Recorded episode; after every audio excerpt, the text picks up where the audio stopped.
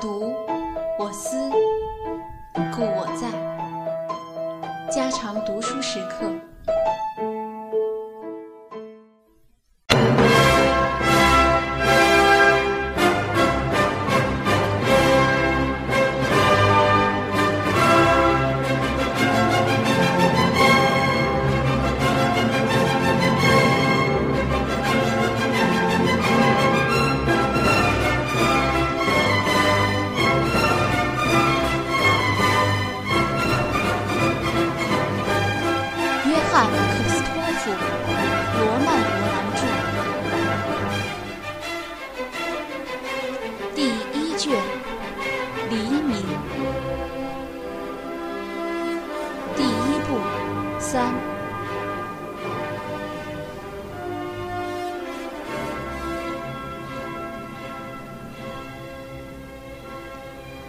祖父在黄昏散步的时候，常常带着他一块儿去。孩子拉着老人的手，在旁边急急忙忙地搬着小步。他们走着乡下的路，穿过粗松的田，闻到又香又浓的味道。蟋蟀叫着，很大的乌鸦斜蹲在路上，远远地望着他们。他们一走近，就笨重地飞走。祖父咳了几声，克里斯托夫很明白这个意思。老人极想讲故事，但要孩子向他请求。克里斯托夫立刻凑上去。他们俩很投机。老人非常喜欢孙子，有个愿意听他说话的人更使他快乐。他喜欢讲他自己从前的事，或是古今伟人的历史。那时他变得慷慨激昂，发抖的声音表示他像孩子一般的快乐，连压也压不下去。他自己听得高兴极了。不幸逢到他要开口，总是找不到字儿，那是他惯有的苦闷。只要他有了高谈阔论的兴致，话就说不上来。但他事过即忘。所以永远不会灰心。他讲着古罗马执政雷古鲁斯，公元前的日耳曼族首领阿米鲁斯，也讲到德国大将军吕佐夫的轻骑兵，诗人科尔纳，和那个想刺死拿破仑皇帝的斯塔普斯。他眉飞色舞，讲着那些空前绝后的壮烈的事迹。他说出许多历史的名词，声调那么庄严，简直没法了解。他自以为有本领，使听的人在惊险关头心痒难熬。他停下来，装作要闭过气去，大声的咧鼻涕。孩子急得嘎子嗓着问：“后来呢，祖父？”那时，老人快活的心都要跳出来了。后来，克里斯托夫大了一些，懂得了祖父的脾气，也就有心装作对故事的下文满不在乎，使老人大为难过。但眼前他是完全给祖父的魔力吸住了。听到激动的地方，他的血跑得很快。他不大了解讲的是谁，那些事发生在什么时候。不知祖父是否认识阿米卢斯，也不知雷古鲁斯是否。天知道为什么缘故，上星期日他在教堂里看到的某一个人。但英雄的事迹使他和老人都骄傲的心花怒放，仿佛那些事都是他们自己做的，因为老的、小的，都是一样孩子气。克里斯托弗不大得劲儿的时候，就是祖父讲到悲壮的段落，常常要插一段恋恋不忘的说教，那都是关于道德的教训，劝人为善的老生常谈，例如温良胜于强暴，或是荣誉比生命更宝贵，或是临善勿恶。可是，在他说来，意义并没这样清楚。祖父不怕年轻小子的批评，照例张大其词，颠来倒去说着同样的话，句子也不说完全，或者是说话之间把自己也弄糊涂了，就信口胡诌来填补思想的空隙。他还用手势加强说话的力量，而手势的意义往往和内容相反。孩子毕恭毕敬地听着。以为祖父很会说话，可是沉闷了一点儿。关于那个征服过欧洲的科西嘉人的离奇的传说，他们俩都是喜欢常常提到的。祖父曾经认识拿破仑，差点儿和他交战，但他是赏识敌人的伟大的。他说过几十遍，他肯牺牲一条手臂。要是这样一个人物能够生在莱茵河的这一边，可是天为人意，拿破仑毕竟是法国人，于是祖父只得佩服他，和他鏖战，就是说差点儿和拿破仑交锋。当时拿破仑离开祖父的阵地只有四十多里，祖父他们是被派去迎击的。可是那一小队人马忽然一阵慌乱，在树林里乱窜，大家一边逃一边喊：“我们上当了！”据祖父说，他陡然想收拾残兵，突然扑在他们前面，微笑着哭着，但他们像潮水一般把他簇拥着走，等到明天离开战场已不知多远了。祖父就是把溃退的地方。叫做战场的。克里斯托夫可急于要他接讲大英雄的成功，他想着那些在世界上追奔左北的奇迹出了神儿，他仿佛眼见拿破仑后面跟着无数的人喊着爱戴他的口号，只要他举手一挥，他们便旋风似的向前追击，而敌人是永远望风而逃的。这简直是一篇神话，祖父又锦上添花的加了一些，使故事格外生涩。拿破仑征服了西班牙，也差不多征服了他最厌恶的英国。克拉夫托老人在热烈的叙述中，对大英雄有时不免愤愤的骂几句。原来他是激起了爱国心。而他的爱国热忱，也许在拿破仑败北的时节，比着耶拿一役、普鲁士大败的时节更高昂。他把话打断了，对着莱茵河挥舞老拳，轻蔑地吐一口唾沫，找些高贵的字来骂。他是绝不有失身份的说下流话的。他把拿破仑叫做坏蛋、野兽、没有道德的人。如果祖父这种话是想培养儿童的正义感，那么得承认他没达到目的，因为幼稚的逻辑很容易的以为，如果这样的大人物没有道德，可见道德并不怎么了不起，第一还是做个大人物要紧。可是老人万万想不到孩子会有这种念头，他们俩。都不说话了，个人凭着自己的一套想法回味那些神奇的故事。除非祖父在路上遇见了他贵族学生的家长出来散步，那时他会老半天的停下，深深的鞠躬，说着一大串过分的客套话。孩子听着不知怎样的脸红了。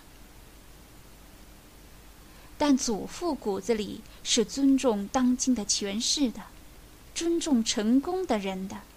他那样敬爱他故事中的英雄，大概也因为他们比旁人更有成就，地位爬得更高。天气极热的时候，老克拉夫托坐在一株树底下，一呼就睡着了。克里斯托夫坐在他旁边。跳的地方不是一堆摇摇欲坠的石子儿，就是一块界石，或是什么高而不方便的古怪的位置。两条小腿荡来荡去，一边哼着，一边胡思乱想。再不然，他仰天躺着，看着飞跑的云，觉得它们像牛，像巨人，像帽子，像老婆婆，像广漠无垠的风景。他和他们低声谈话，或者留神那快要被大云吞下去的小云。他怕那些跑得飞快，或是黑的有点蓝的云。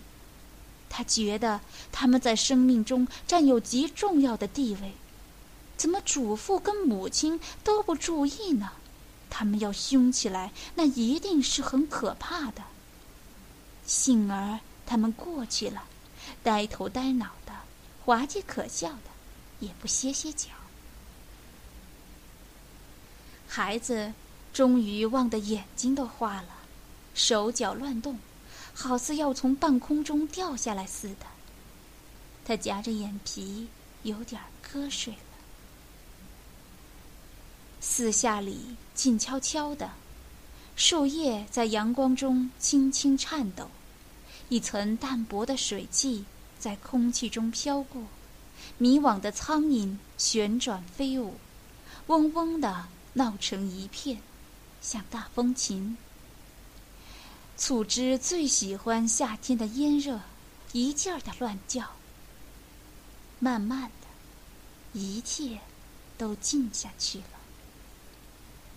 树巅，啄木鸟的叫声有种奇怪的音色。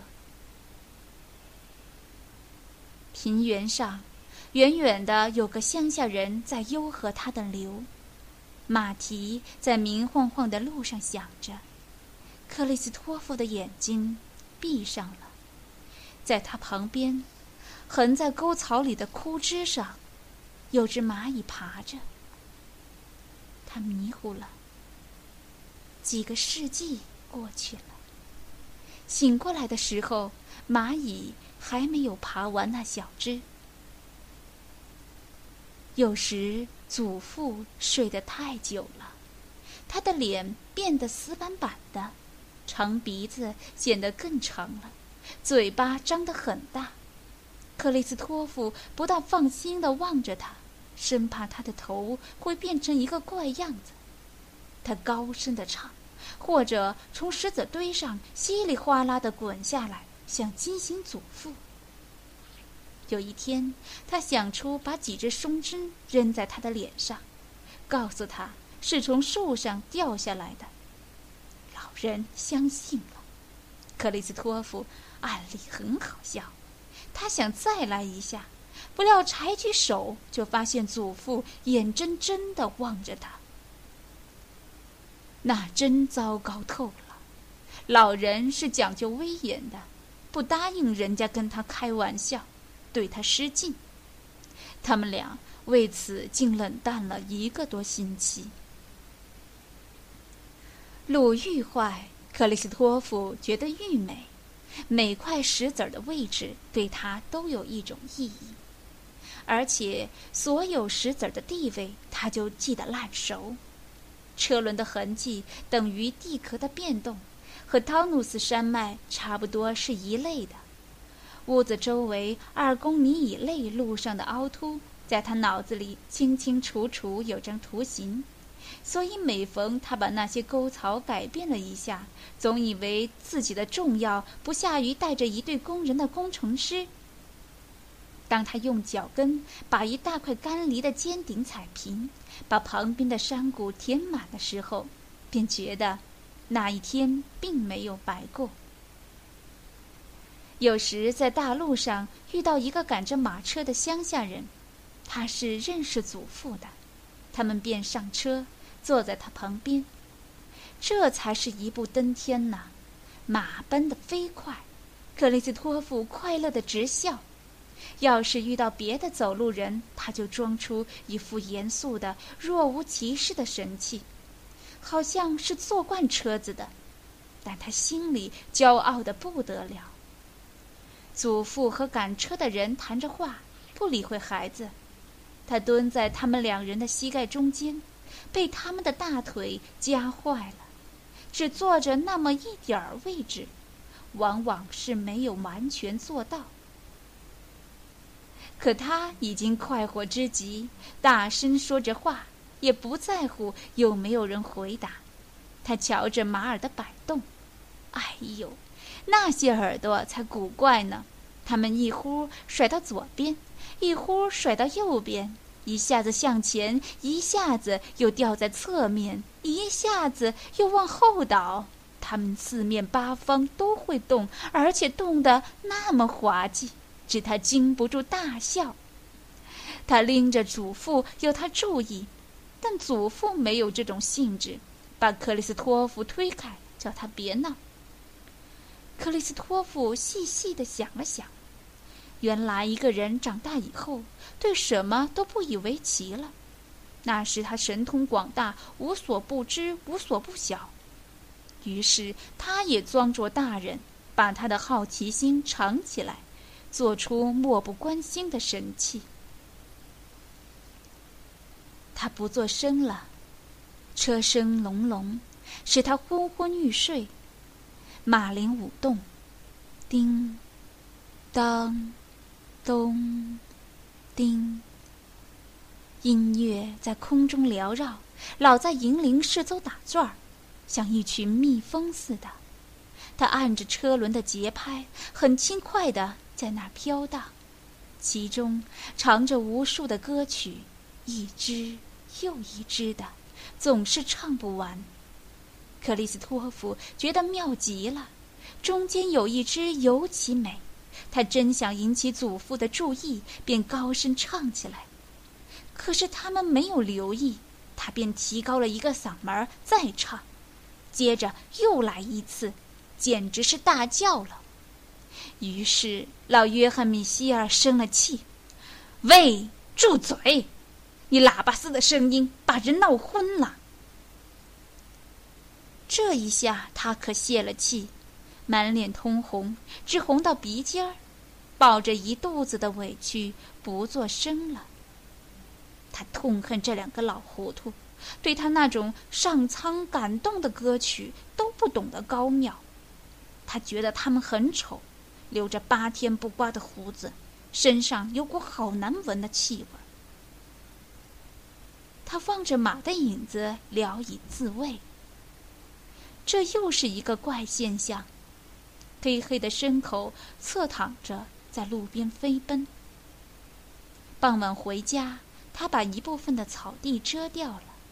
遇到一座草堆，影子的头会爬上去，过后又回到老地方。口环变得很大，像个破皮球，耳朵又大又尖，好比一对蜡烛。难道这真的是影子吗？还是另外一种活的东西？克里斯托夫真不愿意在一个人的时候碰到他，他绝不想跟在他后面跑。像有时追着主妇的影子，立在他的头上踩几脚那样。斜阳中的树影也是动人深思的对象，特别是横在路上的栅栏，像一些阴沉的、丑恶的幽灵，在那儿说着：“别再往前走了。”喳喳的车轴声和得得的马蹄声，也跟着反复的说。别再走了。祖父跟赶车的拉拉扯扯的，老是谈不完。他们常常提高嗓子，尤其讲起当地的政治或是妨碍公益的事的时候，孩子打断了幻想，提心吊胆的望着他们，以为他们俩是生气了，怕要弄到拔拳相向的地步。其实他们正为了同仇敌忾而谈得挺投机呢。往往他们并没有什么怨愤，也没有什么激动的感情，只谈着无关痛痒的事，大叫大嚷，因为能够叫嚷就是平民的一种乐趣。但克里斯托夫不懂他们的谈话，只觉得他们出声大气的，五官口鼻都扭作一团。不免心里着急，想到他的神气多凶啊！一定的，他们互相恨得要死，瞧，他那双咕噜噜转着的眼睛，嘴巴张得好大。他气得把口水都吐在我脸上。天哪，他要杀死主妇了！车子停下来，乡下人喊道：“哎，你们到了！”两个死冤家握了握手，祖父先下来，乡下人把孩子递给他，加上一边，车子去远了。祖孙俩已经在莱茵河旁边低陷的路口上。太阳往田里沉下去，曲曲弯弯的小路差不多和水面一样平，又密又软的草，稀稀嗦嗦的在脚下倒去。榛树浮在水面上，一半已经淹在水里。一群小苍蝇在那里打转。一条船悄悄地驶过，让平静的河流推送着。连波吮着柳枝，叽叽作响。暮外苍茫，空气凉爽，河水闪着银灰色的光。回到家里，只听见蟋蟀在叫。一进门，便是妈妈可爱的脸庞在微笑。唉，甜蜜的回忆，亲切的形象，好似和谐的音乐，会终生在心头缭绕。至于翌日的尘埃，虽有名尘大海，虽有梦中风景。虽有爱人倩影，其刻骨铭心的程度，远比不上这些儿时的散步，或是他每天把小嘴贴在窗上吸满了水汽所看到的园林的一角。如今是门户掩蔽的家里的黄昏了。家是抵御一切可怕的东西的托庇所。阴影、黑夜、恐怖、不可知的一切都给挡住了，没有一个敌人能跨进大门。炉火融融，金黄色的鹅软绵绵的在铁串上转侧。满屋的油香与肉香，饱餐的喜悦，无比的幸福，那种对宗教式的热忱，手舞足蹈的快乐。屋内的温暖，白天的疲劳，亲人的声音，使身体懒洋洋的麻痹了。消化食物的工作使他出了神儿。脸庞、影子、灯罩，在黑黝黝的壁炉中闪烁飞舞的火舌，一切都有一副可喜的神奇的面貌。克里斯托弗把脸颊搁在盘子上，深深的体味着这些快乐。他躺在暖和的小床上，怎么会到床上来的呢？浑身松快的疲劳把他压倒了，室内嘈杂的人声和白天的印象在他脑中搅成一片。父亲拉起提琴来了，尖锐而柔和的声音在夜里哀吟。但最甜美的幸福是母亲过来握着半睡半醒的克里斯托夫的手，伏在他的身上，依着他的要求和一支歌词没有意义的老调。父亲觉得那种音乐是胡闹，可是克里斯托夫听不厌。他屏着气，想笑，想哭。他的心飘飘然了，他不知道自己在哪，只觉得温情洋溢。他把小手臂绕着母亲的脖子，使劲儿抱着她。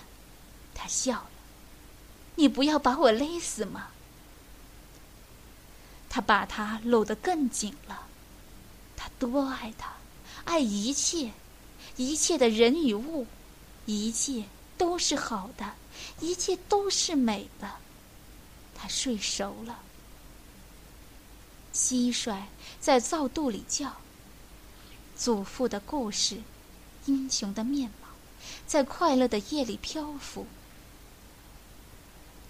要像他们那样做一个英雄才好呢。是的，他将来是个英雄，他现在已经是了。哦，活着多有意义！这小生命中间有的是过剩的经历，欢乐与骄傲，多么充沛的元气！他的身心老是在跃动。飞舞回旋，叫他喘不过气来。他像一条小壁虎，日夜在火焰中跳舞，一股永远不倦的热情，对什么都会兴奋的热情，一场狂乱的梦，一道飞涌的泉水，一个无穷的希望，一片笑声，一阙歌，一场永远不醒的沉醉。人生还没有拴住他，他随时躲过了。他在无垠的宇宙中游泳，他多幸福！天生他是幸福的，他全心全意的相信幸福，拿出他所有的热情去追求幸福。可是人生很快会教他屈服的。